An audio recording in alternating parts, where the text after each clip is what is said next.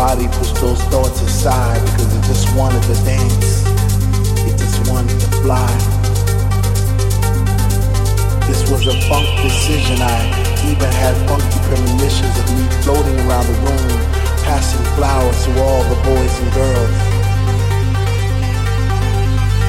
It was one of those nights I was feeling kinda lethargic and I knew I should have went to that place at all. Whatever was in my mind, my body pushed those thoughts aside because it just wanted to dance. It just wanted to fly. This was a funk decision. I even had funky premonitions of me floating around the room, passing flowers to all the boys and girls. It just wanted to fly.